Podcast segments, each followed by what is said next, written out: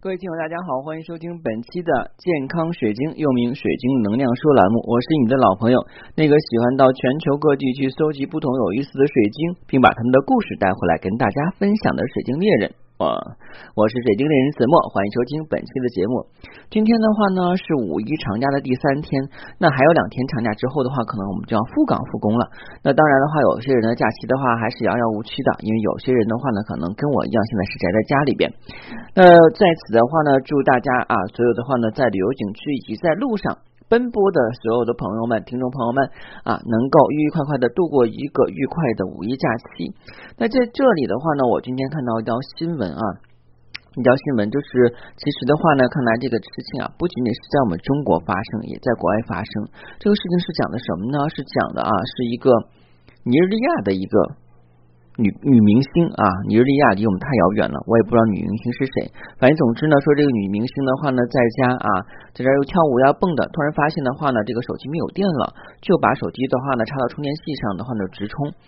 这时候来了个电话，她顺手就去接电话啊，没想到被电死了啊！这是一个非常哎这个令人失望的新闻啊。因为毕竟大家也不知道他是谁啊。不过的话呢，毕竟条生命就因此而没有了。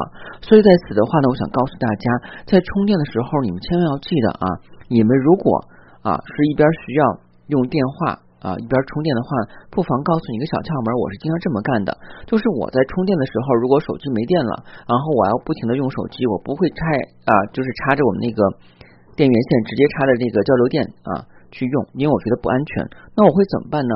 我会插个充电宝啊，哎，我把充电宝充满了以后的话呢，如果手机没有电了，因为我平时要刷屏嘛，所以的话呢，就插在手机上，这样保证啊，手机依然能够用啊。但是的话呢，这个充电宝里边的电还是比较安全的，所以的话呢，可以啊作为一个参考借鉴。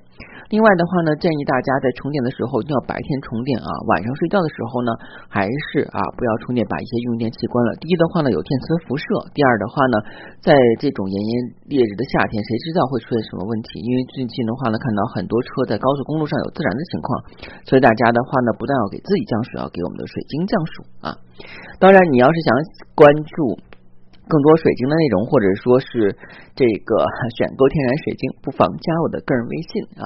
我的个人微信是每期音频节目中的文字介绍里我的英文名 R O G R X C 一九八六。加我的时候，请备注水晶听友，要不通不过。那其实今天的节目的话呢，应该也是答听友的疑问啊。我们今天的话呢，在封面里边的话，还有就是我们的这个呃微信啊。内容介绍底下的一个图片的话呢，都是两个听友发生的一些奇特的事情。第一个听友的话呢，已经叙述了他的水晶已经长满了彩虹。另外一个水晶听友的话呢，说啊。他的一个朋友啊，买了一个水晶啊，是从我这边选购的一个蓝针水晶。不知道为什么的话呢，养段时间以后，里面的蓝针越来越多了啊。他觉得很奇怪，因为他也答不上来，所以要问一下。那既然如此的话，我们经常会碰到这样的事情，那么我不录期节目给大家分享，这样我就省得一一的跟大家去解答了啊，既省我的时间，而且的话呢，又让你们得到了新鲜的知识，对不对？那我觉得，首先在我们去解答这一问题之前，我们要清楚哈，这个水晶的形成啊，这个水晶形成的是很重要的。因为的话呢，就是所有的事情都是有科学的解释。当然，有些事情的话，可能目前以我们人类的认知是无法解释的。但是，我们尽量以我们啊人类目前认知的方式的话来去解释，可能大家就会明白一点啊。那首先来讲的话呢，这个水晶啊。是大地之母，经过亿万年的孕育形成的很珍贵的一块啊，它是属于在这个漫长的地壳运动中，富含矿物质的高热熔岩在不断的沸腾的过程中啊，这个形成的啊。比方说在地壳里边的话，它我们都知道这个熔岩岩浆的话呢，这个沸点都比较高，然后的话在里边的话有一些矿物质，而矿物质的话呢在里边被熔炼啊，慢慢的话呢。啊，又冷却，然后就形成了结晶体，这就是水晶。一般来讲的话呢，就是我们讲水晶的形成啊，它是有多种多样的啊。大部分水晶的话呢，都是生长在黑暗的地下，形成于这个地下水比较丰富的这个岩洞之中啊。嗯，包括我们现在讲的一些水胆水晶的话呢，也是因为它水源比较丰富。呃，另外的话呢，很多这个。水晶啊，现在形成很多，都看似啊，这个过程很简单。你说啊，大地是母运运的啊，这个经过这个岩浆啊，这个熔炼各方面啊，看起来很条件很方便。但其实的话呢，水晶形成并不是那么简单的啊。我们比较简单的形成就是人造水晶，那个的话呢是人造的这个熔炉跟气候啊，这个是比较容易产生的。但是大自然鬼斧神工的话呢，它要很久才能够长出一点点来啊，不是一这样的话长出一块来的。啊，那我们首先来讲的话呢，首先要富有二氧化硅的地下水源。那我们都知道哈，这个水晶的本质啊就是二氧化硅，无论它是钛晶、绿幽灵、什么金发晶啊，还有黄水晶啊、白水晶啊，它本质是二氧化硅。那在这里边的话，大家啊再告诉大家一个小窍门，你像有些水晶的话，我们去做鉴定证书啊，就专门机构做鉴定证书的，比方我们讲啊，就是我们都知道绿幽灵啊。金钛金啊，铜发金啊，那这些的话呢，都有这个名字。但是鉴定中师出来以后的话，他鉴定的是水晶。那有人说了，说我买的是不是假货呀？为什么我这是金钛金呢？明明是金钛金，他怎么不写金钛金，他写水晶呢？我这明明是绿幽灵的话，为什么不写绿幽灵啊？啊，这个是这样的，因为首先来讲的话呢，这个鉴定中心会以就是鉴定光谱仪表上的话呢，这个对照的这个名称学名的话来说。那就像我们来说哈，我们都知道土豆啊，一说的话，土豆多少钱一斤啊，是吧？然后的话呢，土豆还有一个学名叫马铃薯，对不对？马铃薯啊，然后别人如果说呢，啊，这马铃薯多少钱一斤啊？别人说你这人真装，土豆是土豆吧，还是马铃薯啊？然后我们说的西红柿啊，这个人说的，啊，你这番茄多少钱一斤呀？那人说真装啊，是不是？其实的话呢，水晶啊，它是一个同称，因为的话呢，所有的这个。呃，晶石啊，比方说我们讲的水晶类的，比方说像钛金呀、发晶呀，啊，包括我们的水胆呀，它首先就是说它的外外体的话呢，整个的构成部分肯定是以二氧化硅为主，但是在里边的话呢，有一些其他成分，像金红石啊形成的这种钛金效应，包括的话呢，像我们讲的这个胆腔里边的话有水啊，那这个的话不能说是它叫水胆。啊，这不就就不是水晶了？不，它是水晶的。包括像里面有绿泥石的这个绿幽灵啊，啊，它其实的话也是水晶。所以在这一点的话呢，大家一定要知道。我们鉴定的话呢，真假只是证明它这是人工的还是天然的，但是的话呢，都是以它的学名通称为主，就不会说的话什么的啊，你这个是金色的就叫金钛镜，那是黄色叫黄水晶啊，它都是水晶，它颜色会写色系，或者说里边包含包裹物，这是我们鉴定证书出来以后是怎么看的啊？所以的话呢，有些人拿到这个证书以后，觉得证书上写的跟我买的东西不一样，这是假货啊，这是不对，是因为你不懂而已啊。那我们接着来讲哈，就是说我们刚才讲了这个水晶的形成，首先是要有这个富含二氧化硅的这个地下水源，另外还有岩洞啊，必须要有岩洞形成的，还有就是地底啊独特的大气压力啊，最适合于水晶生长的温度是五百度到六百度，我们人类。啊，是绝对不能遇见这种温度的，因为如果上到一百度，我们可能就受不了了。因为我们的人体体温呢是三十七度，我们耐受的温度的话呢，可能就是四五十度。你像外边太太晒阳太阳哈，你说涨到四十度了，四十五度了，哎呀，不能待了，整个都要化掉的感觉一样。那如果五六百度的话呢，你自己去想吧，嗯，我就不说什么了。但是水晶喜欢这种温度。但在这里边的话，有人说了，哎，老师，那你当时跟我说说这个。水晶的话呢是怕高温的，那它形成是五六百度，对它形成的话，当时是它溶液状，然后形成了，形成以后的话变成了固状，那这个时候的话呢，你让它再聚高温的话，那可能就会变成溶液。啊，难不成的话，你想让你的这个漂亮的水晶再变成那个玻璃溶液吗？啊，当然你肯定不想的，而且的话，如果你拿打火机去烧的话呢，溶液倒变不成，但是可能会把它烧爆了，烧裂的可能性是比较大的，所以你也不要这么干啊。那我们讲哈，水晶的这个形成啊，是一个很漫长的啊，它是岩浆遇冷以后结晶，再经过漫长的演化形成的。在这一过程中，它主要物质二氧化硅在很大程度上是不确定的啊。换而言之，是不是所有的二氧化硅都能形成水晶？这种晶莹剔透的奇迹呢，只有是最完美的组合才能够形成。二氧化硅的演变决定了地下矿石的命运，优胜劣汰的自然法则对水晶也不一例外的。淋漓尽致的体现出来。当二氧化硅的结晶完美起来的话呢，就是水晶；结晶不完美的话呢，就是石英。二氧化硅啊，焦化脱水之后呢，就是玛瑙。二氧化硅含水凝胶凝固之后的话呢，就是蛋白石。二氧化硅的晶粒小于几微米的时候，就会形成玉髓碎石、次生石英等。听明白了吧？所以很多的这些晶石的话呢，它都是由二氧化硅成分构成的。所以有些人说的话。哎，我明明买的啊是一个玛瑙啊，一个蛋白石，为啥检测时候的话是有二氧化硅呢？啊，因为二氧化硅是它的这个整个成分。那就像我们说的石油一样，大家都知道话，石油的话呢，在国际市场上是占着不可或缺的地位。那石油可以提炼出什么汽油？那我们都知道。另外，石油的话呢，还可以提炼个残渣什么？做沥青啊，沥青的话就是铺路用的那个东西。那你能说的话呢？这两个东西跟石油没有关系吗？不是的，只不过是它。的一些部分东西的话呢，然后经过深加工，然后形成了一些其他的物质，但是本身来讲它是石油变的，对不对？而石油是最早是什么呢？啊，应该是属于那种植物啊，植物好像是植物啊，是树木啊的那种，就是说白了就是一个液态化石，我感觉是这样的。那我们刚才讲完了这个水晶的形成啊，讲了一大堆啰啰嗦嗦的，因为这个的话呢，我觉得你们从任何的地方都可以找到。那我们讲一些你们听不到的东西，我想大家就等着听这个呢，是不是啊？那首先来讲的话呢，我们用量子物理学的问题来分析，所有的物质构成的话呢，就就极小的微粒组成，再往下分的话都是气场是能量，它构不成实体物质了啊，就再往下分，因为原子、中子、离子啊，再往下分。那我们的晶石的话呢，刚才讲了，它是经过大地之母亿万年孕育的很漂亮的一大块，经过工匠的打磨以后，可能形成水晶球、水晶摆件、吊坠款啊。那蓝针水晶的话呢，是比较独特的一种。蓝针水晶的话呢，是在普通光源下有些是看不出来那个羽毛的，然后在暗光源下拿手电去照的话会出现。蓝针水晶跟蓝发晶不一样。蓝发晶的话呢，一般都是比较小的，长得晶簇就是一点点的，很难形成很大的一块的这个蓝发晶啊。而蓝针水晶的话呢，它是白色透明的水晶里边，比方说我们的这个一般蓝针水晶，我会见到什么样的？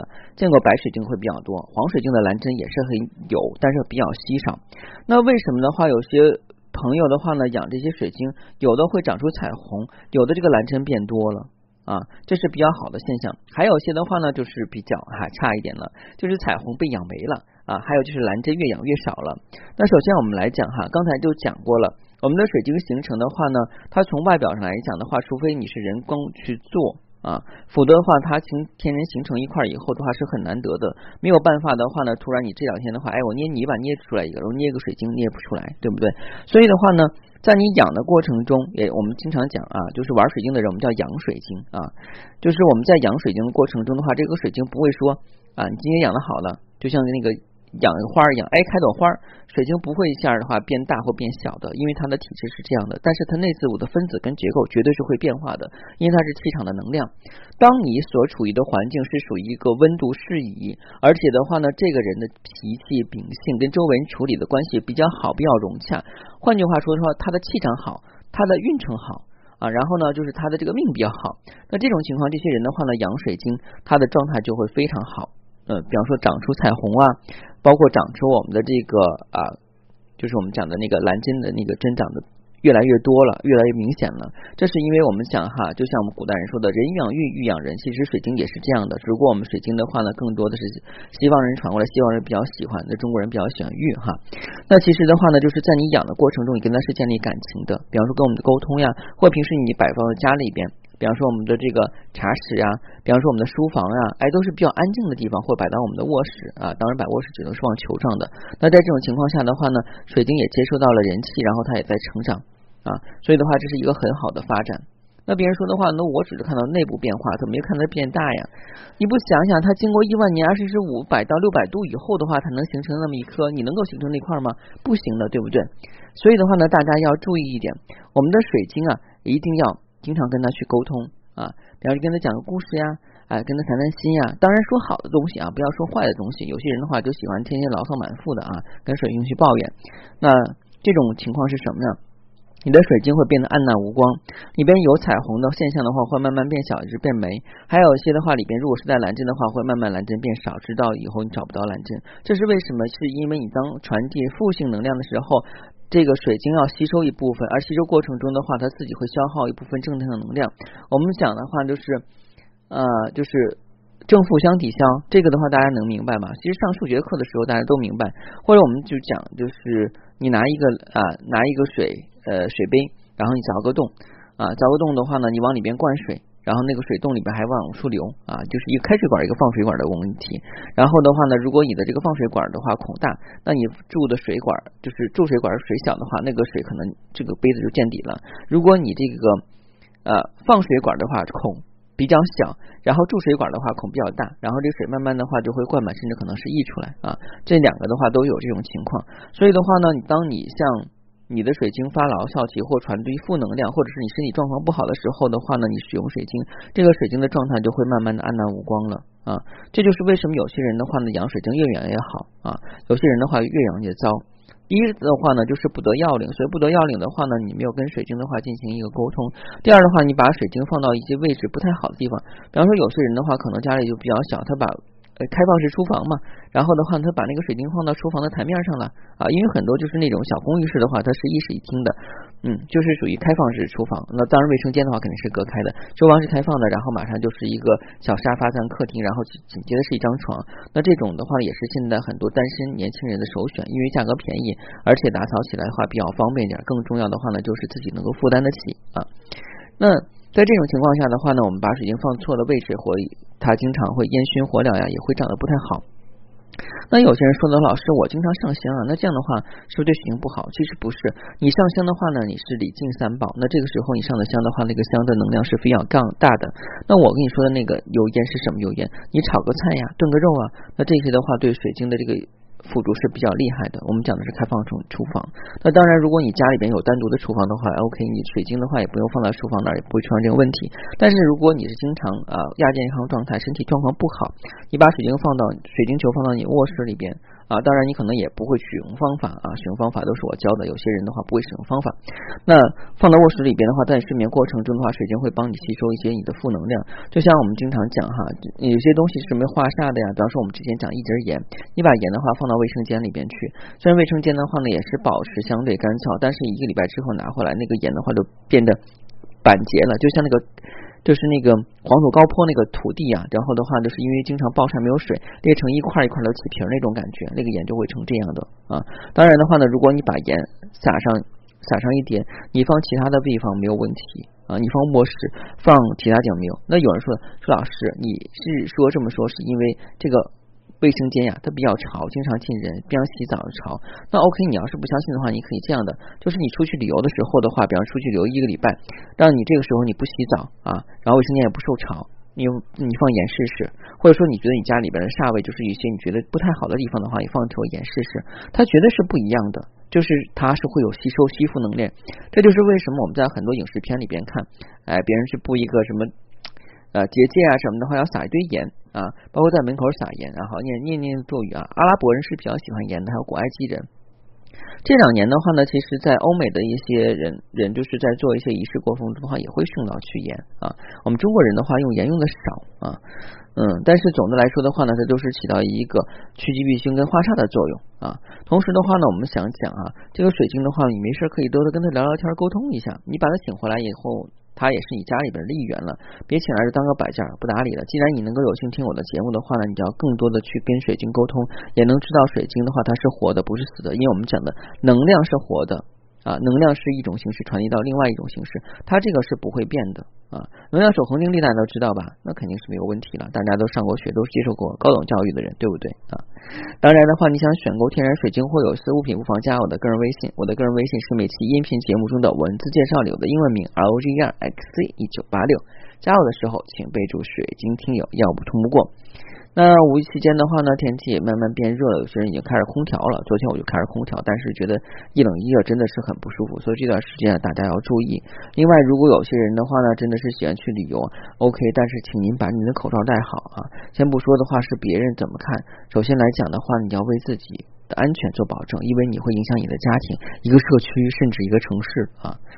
嗯，在此的话呢，祝福大家五一快乐，玩的开开心心的，并且一路平安吉祥。谢谢大家，再见。